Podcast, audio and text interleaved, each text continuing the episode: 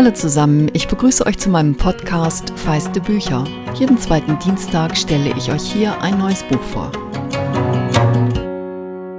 Als ich die Neuerscheinungen des Frühjahrs gesichtet habe, bin ich an der Ankündigung eines Romans hängen geblieben.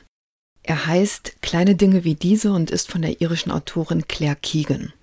Auch da zeigt Keegan Sinn für die kurze Form, denn es ist eher eine Novelle mit schlanken gerade mal 112 Seiten. Da geht es um die Magdalenenwäschereien, die seit dem 18. Jahrhundert in Irland betrieben wurden. Erst von der evangelischen Kirche, später vor allem von der katholischen Kirche. In diesen Wäschereien verschwanden sogenannte gefallene Mädchen, junge Frauen, die unverheiratet schwanger geworden sind, die niemanden hatten, der für sie sorgte, Mädchen, denen vorgeworfen wurde, sich zu prostituieren oder die sich einfach als unbequem erwiesen. Heute weiß man, dass mindestens 30.000 junge Frauen dort weggesperrt wurden, dass ihre Kinder zur Adoption freigegeben wurden und es zahlreiche bis heute ungeklärte Todesfälle gab. Dieser Roman spielt im Jahr 1985. Da war Keegan 17, so alt wie die weggesperrten Mädchen. Und die letzte dieser Anstalten wurde im Herbst 1996 geschlossen. Das ist gerade mal eine Generation her. Also ihr merkt, Keegan hatte mich, nur war das Buch noch gar nicht fertig. Es wird im März bei Steidel erscheinen. Aber darüber bin ich zu ihren Erzählungen gekommen. Für die hat Keegan zahlreiche Preise gewonnen und 2017 sind 23 Geschichten aus zwei Jahrzehnten bei Steidel erschienen. Viele der Männer und Frauen in Keegans Geschichten begehren auf Manchen gelingt es, sich zu befreien, doch nicht alle kommen davon. King selbst ist als jüngstes Kind einer großen katholischen Familie auf einer Farm in Irland aufgewachsen. Sie hat Politikwissenschaften und Englisch in New Orleans studiert und später kreatives Schreiben, Creative Writing in Wales. Und all diese Orte spielen in ihren Geschichten eine Rolle. Eigentlich wollte ich euch die titelgebende Geschichte Liebe im hohen Gras vorlesen, aber mir war heute eher nach Happy End. Und das hat mich ganz unerwartet und kalt erwischt. Es kommt sehr ungewöhnlich und schnell in der Geschichte mit dem Titel Brandwunden daher. Brandwunden. Sie wollen es ausprobieren, den Sommer über. Gemeinsam wollen sie sich ihrer Vergangenheit stellen, der Quelle all ihrer Schwierigkeiten, und sie zum Versiegen bringen. So stellen sie sich es zumindest vor. Am ersten Abend sitzen sie draußen vor dem Haus. Drei Kinder, ihr Vater und Robin, seine neue Frau. Die Kinder sitzen schweigend in der Hollywood-Schaukel. Der Himmel ist so gespenstisch blau wie eine Polizeiuniform. Der älteste Junge, der die längsten Beine hat, stößt sich mit den Füßen vom Gelände ab. Links und rechts von ihm sein Bruder und seine Schwester. Ihr Vater sitzt im Schaukelstuhl, schaukelt aber nicht. Stattdessen erinnert er sich an den Geruch von Mullbinden und Brandsalbe, in Aluminiumfolie verpackte Gase, geeisten Essig gegen Verbrühungen. Seine neue Frau steht am Geländer und feilt sich die Nägel. Äußerlich ist sie das genaue Gegenteil der Mutter seiner Kinder. Eine eher reizlose, flachbrüstige Frau mit dunklem, hüftlangen Haar. Alle lauschen. Hohe Kiefern kämmen den Wind. Wer ist da, scheint er zu fragen. Wer, wer? Die Ketten der Hollywood-Schaukel quietschen. Auf der Weide unten raspelt etwas. Eine Kuh vielleicht, die sich an einem Gatter scheuert. Die Kinder schaukeln weiter, stoßen mit der Dunkelheit zusammen. Als die Mädchen die Augen zufallen, nimmt sein Vater es in die Arme und trägt es ins Haus. Seine Söhne, die nicht allein bei ihrer Stiefmutter zurückbleiben wollen, kommen kurz darauf nach. Die Schlafzimmerlampe geht an, ihr schwaches Licht scheint durch die verschmutzten Scheiben. Robin hört, wie Matratzen auf Sprungfedern sinken, Turnschuhe auf Holzdielen fallen, sie hört das Schnappen eines elastischen Hosenbundes, ein Reißverschluss, verhaltene Stimmen. Es ist dunkel und sternklar, und dort draußen gibt es Schlangen. Ein Kiesweg, der zu einem fremden Haus führt, ein Geruch nach Moder und Vieh, Regenpfützen in den Schlaglöchern des Hofes. Ihr Mann kommt heraus und geht auf der Veranda hin und her.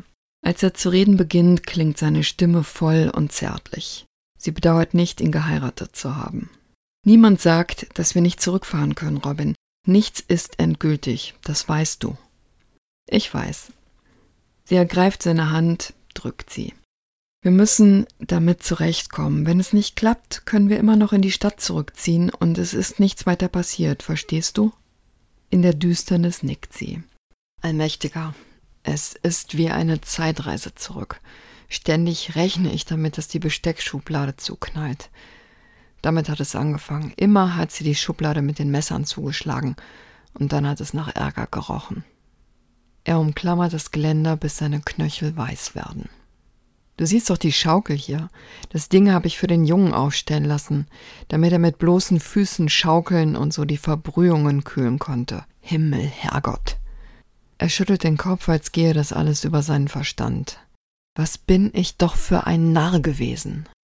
Komm zu Bett, Liebling, sagt Robin und nimmt seine Hand. Ihre Habseligkeiten, Kartons und Reisetaschen sind überall auf dem Fußboden verstreut, aber im Schein des Nachtlichts für die Kinder finden sie den Weg zum hinteren Schlafzimmer. Sie kleiden sich aus und legen sich hin, ohne sich die Mühe zu machen, sich zu waschen und die Zähne zu putzen. Robin zieht sich die Decke bis ans Kinn. Im Dunkeln kann sie ihn nicht sehen. Sie kann sich einfach nicht damit abfinden, wie finster es hier draußen ist. Selbst wenn ihr jemand eine Million Dollar gäbe, den Kiesweg würde sie nicht allein langgehen. Sie kuschelt sich in die Körperwärme ihres Mannes, spürt, wie der Schlaf an ihr zerrt, sie hinabzieht und als sie ihm nachgibt, sich fallen lässt, erinnert sie sich daran, dass seine Ex-Frau hier geschlafen hat. Am Morgen stoßen sie Türen und Fenster auf und ein frischer Wind weht durchs Haus. Einige der Fensterriegel gehen schwer. In jedem Winkel hängen Spinnweben. Die Jungen untersuchen tote Nachtfalter und Insekten auf den Fensterbrettern, drehen sie mit Zahnstochern um, zählen ihre Beine, reißen ihnen die Flügel aus. Igitt, sagt das Mädchen, als es in der Speisekammer unter einer alten Cornflakes-Packung eine junge Kakerlake entdeckt. Auf allem liegt dichter weißer Staub. Das Mädchen schreibt mit dem Finger seinen Namen auf die Arbeitsfläche. Es hat erst vor kurzem lesen und schreiben gelernt. Der ausgestopfte Hirschkopf über dem Kamin sieht aus, als wäre er aus dem Schnee hereingekommen. Robin hasst seine Plastikaugen. Die Küche mit den orangefarbenen Wänden, den blauen Holzgänsen, die in V-Formation über die Spüle fliegen und dem wackeligen Küchentisch, hat etwas Trübseliges. Ihr Frühstück besteht aus Junkfood, Überresten von der Reise. Cracker, Käse, Tortilla-Chips. Aus einem Glas kratzt Robin die letzten Krümel Pulverkaffee zusammen, setzt in einem Topf Wasser auf. Ein Großteil des Bestecks in den Schubladen ist verrostet. Als sie den Kühlschrank aufmacht, sieht sie in einem Glas mit grünlichem Essig saure Gurken schwimmen, vertrocknete Knoblauchknollen, verschrumpelte Würstchen. Wer mag einen Schuss Penicillin? fragt sie und hält eine verschimmelte Tomate in die Höhe. Nach dem Frühstück erkunden sie das Haus. Der gesamte Wohnbereich befindet sich im Obergeschoss. Die Bauernküche, ein großes Wohnzimmer mit hoher Decke, drei Schlafzimmer mit eigenem Bad und ein Schlafsaal mit acht Einzelbetten. Früher war zu Thanksgiving immer die gesamte Verwandtschaft gekommen. Hinter der Küche eine Abstellkammer mit Waschmaschine und Trockner, einer Wiege, einem mit Farbdosen, Kinderspielzeug, Frisbees und Holzkohle vollgestopften Wandregal. Und alles ausgebleicht von zu viel Sonne. Vom Wohnzimmer aus gehen sie die Treppe hinunter zum leerstehenden Erdgeschoss. Nichts als abgestandene Luft. Ein Betonfußboden. Es riecht nach altem Leder, nach Wurzelstöcken und nach Mäusen. Der zweitälteste Junge bleibt auf dem Treppenabsatz stehen und starrt ihnen nach, wie sie hinuntersteigen und wieder heraufkommen. Selbst traut er sich aber nicht nach unten.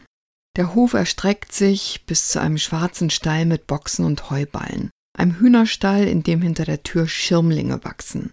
Auf der anderen Seite des Hauses treiben Bäume kleine harte Pfirsiche hervor.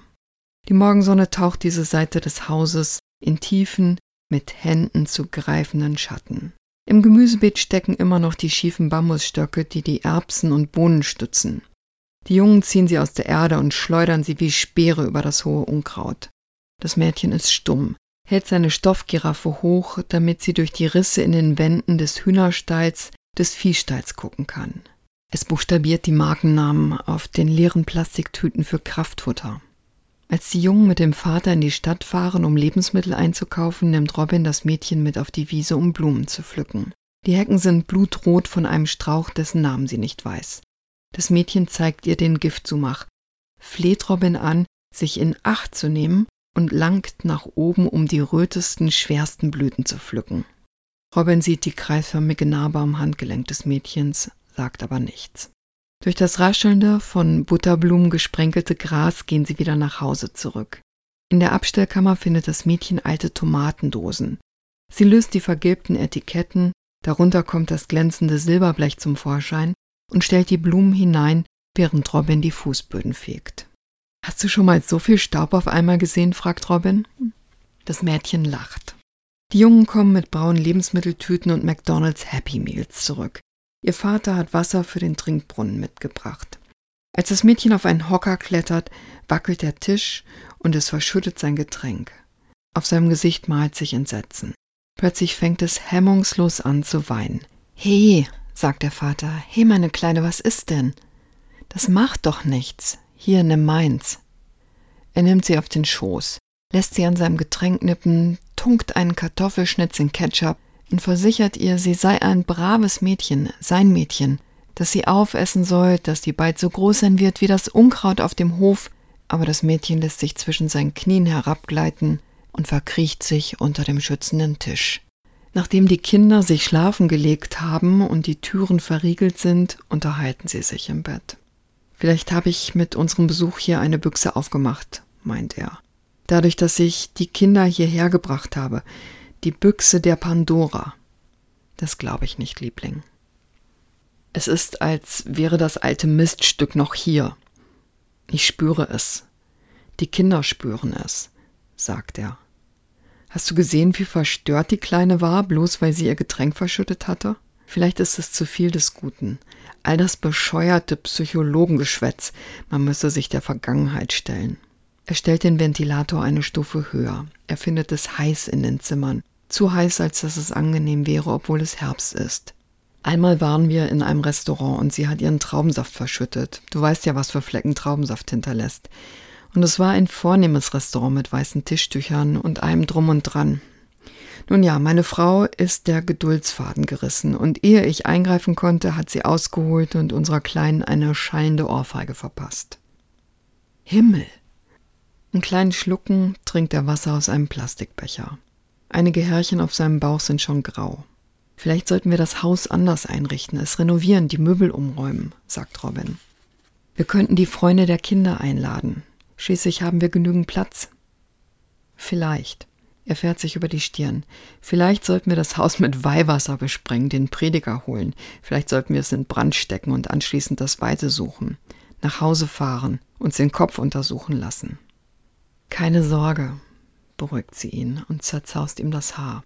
Es wird schon werden, du wirst sehen. Ich hoffe es, erwidert er und klopft die Kopfkissen zurecht. Ich hoffe es inständig. Als erstes nehmen sie sich die Küche vor. Sie tragen sämtliche Möbel hinaus, die Anrichte, den wackeligen Tisch, nehmen die hölzernen Gänse und den Feuerlöscher von den Wänden und leeren die Schränke. Auf der Rückseite eines alten Kalenders der Whitney Bank zeichnen sie einen Entwurf für eine neue Küche. Sie entscheiden sich für eine Insel. Etwas zum Drumherumsitzen und Kochen. Sie lassen jedes Kind unter den Schreinern im Branchenverzeichnis einen Namen aussuchen und holen Kostenvoranschläge ein. Eine Woche ist vergangen und in der Mitte der Küche steht ihre Insel. Nichts Ausgefallenes, nur eine hohe rechteckige Theke mit Schränken darunter. Der Gasmann hat die Leitungen für einen Gasherd verlegt. Robin nimmt das Mädchen zum Koop mit und sie suchen hübsche, ziegelrote Kacheln für die Arbeitsflächen aus. Dekorative Kacheln mit beigen Blättern als Bordüre. Gemeinsam mischen sie in einer Schüssel Fugenkit und verlegen die Kacheln. Während alle anderen schlafen, lässt sie das Mädchen länger aufbleiben, damit es ihr hilft. Sie kauft sechs Regiestühle, deren Leinwandbezüge man abnehmen und in die Waschmaschine stopfen kann. Lässt einen Elektriker kommen, der über den Gasherd Dimmerschalter installiert. In den Balken darunter schrauben die Jungen Haken ein, an denen sie sämtliche Küchengeräte aufhängen. An dem Abend, als alles fertig ist, fährt ihr Vater zum Winn-Dixie-Markt, um Kräuterlimonade zu kaufen. Robin hat ein Blech mit Lasagne im Ofen und als Nachtisch backt sie einen Schokoladenkuchen. Die Kinder knien auf den Regiestühlen um die Insel herum und helfen mit. Robin vertraut dem ältesten Jungen die Aufgabe an, das Mehl und den Kakao zu sieben, während sie mit einem Holzlöffel Butter und Zucker verrührt. Das Mädchen misst Teelöffel Backpulver und Stärkemehl ab und fettet die Backform mit Butter ein, während ihr Bruder die Eier schaumig schlägt. Robin lässt jeden einmal an die Rührschüssel und lächelt über den ältesten Jungen, der Linkshänder ist und gegen den Uhrzeigersinn rührt. Sie prüft den Ofen, gießt den Teig in die Backform. Die Kinder lecken die Schüssel aus. Gut, sagt Robin, euer Dad kommt gleich nach Hause. Jetzt müssen wir nur noch aufräumen. Robin zündet eine Kerze an und stellt sie mitten auf die Insel, dämpft die Lichter. Gerade will sie nach den roten Blumen auf dem Fensterbrett greifen, als sie zu ihren Füßen etwas bemerkt.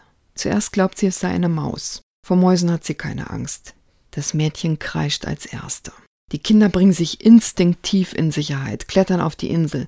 Dabei stoßen sie die brennende Kerze um. Und so findet sie ihr Vater vor. Seine drei Kinder und seine neue Frau. Alle kreischen, eine offene Flamme, eine Küche, die Feuer zu fangen droht und ein wimmelnder Fußboden. Er löscht die Kerze, bevor sie Unheil anrichten kann, und blickt zu Boden. So etwas hat er noch nie gesehen. Aus irgendeinem Grund kann er sich nicht rühren. Stattdessen erinnert er sich an einen alten Schwarz-Weiß-Film, in dem Heuschrecken über ein Feld irgendwo in Afrika herfallen und binnen Minuten die gesamte Ernte vernichten, eine Lebensgrundlage zerstören. Überall Küchenschaben, gepanzerte, glänzende Kakerlaken. Sie krabbeln um die Insel herum, huschen die Schranktüren hinauf, hinter die Wasserhähne, unter den Trinkbrunnen, sie kriechen hinter die roten Blumen auf der Fensterbank, die wie Katzenpisse stinken. Das Geräusch, das sie dabei verursachen, ähnelt einem Sprühregen. Die Kinder stehen auf der Insel. Der älteste Sohn greift nach den Küchengeräten am Deckenbalken, nach dem Servierlöffel, dem Bratenwender, dem Schöpflöffel und reicht sie seinen Geschwistern. Sie fangen an zu töten. Sie zertreten sie mit ihren Turnschuhen, das Mädchen zunächst nur widerstrebend, krempelt die Ärmel auf, um richtig zuschlagen zu können. Robin rennt in die Abstellkammer. Bei jedem Schritt knackt es fürchterlich unter ihren Schritten. Sie bringt Tennisschläger und einen Baseballschläger aus Plastik und auch sie fängt an zu töten. Ihr Mann ist wie hypnotisiert. Seine neue Frau tötet mit beiden Händen. Steh doch nicht einfach nur so rum, brüllt sie. Hilf uns! Sie reicht ihm den Baseballschläger, öffnet eine Schranktür unter der Insel und eine neue Invasion ergießt sich auf den Fußboden. Ein ganzer Strom krabbelt pfeilschnell von irgendwoher offenbar von unten aus dem Inneren des Hauses, mitten in die Küche. Aufbrausende Kinderstimmen, durchdringend und respektlos gellen durchs Haus. Alle stolpert durcheinander, begierig zu töten. Kommt nur her, schreit der Vater. Kommt nur her, ihr Miststücke. Sie wissen nicht, wie lange es dauert, bevor der glänzende Strom der Kakerlaken zu einem Rinnsal schrumpft und versiegt. Die Augenbrauen des Vaters sind nass vor Schweiß. Das Gummiband im Pferdeschwanz des Mädchens ist fast bis zu den Haarspitzen verrutscht. Die Jungen atmen schwer wie nach einem Footballspiel. Sie riechen nicht ihr verbranntes Abendessen, sie spähen. Sie horchen. Alles lauscht. Sie können den eigenen Herzschlag hören, als Plitsch ein Wassertropfen in die Spüle fällt, zucken sie alle, einer wie der andere, heftig zusammen. Und mit diesem Gemetzel entlasse ich euch in was auch immer ihr gerade zu tun habt. Liebe im hohen Gras von Claire Keegan ist bei Steidel erschienen. Hans-Christian Oeser und Inge Leipold haben die 23 Erzählungen aus dem Englischen übersetzt. Das Hardcover hat 416 Seiten und kostet 24 Euro. Ich freue mich über den Austausch mit euch. Am einfachsten geht das bei Instagram. Wenn euch der Podcast gefällt, abonniert ihn bitte und empfehlt ihn gern weiter, denn ihr wisst ja, keine Werbung. Wie sollen Leute sonst den Podcast entdecken? Das nächste Mal stelle ich euch hier wieder ganz klassisch ein Buch vor. Da geht es um eine bewegende deutsche Familiengeschichte. Und ich freue mich, wenn ihr wieder einschaltet.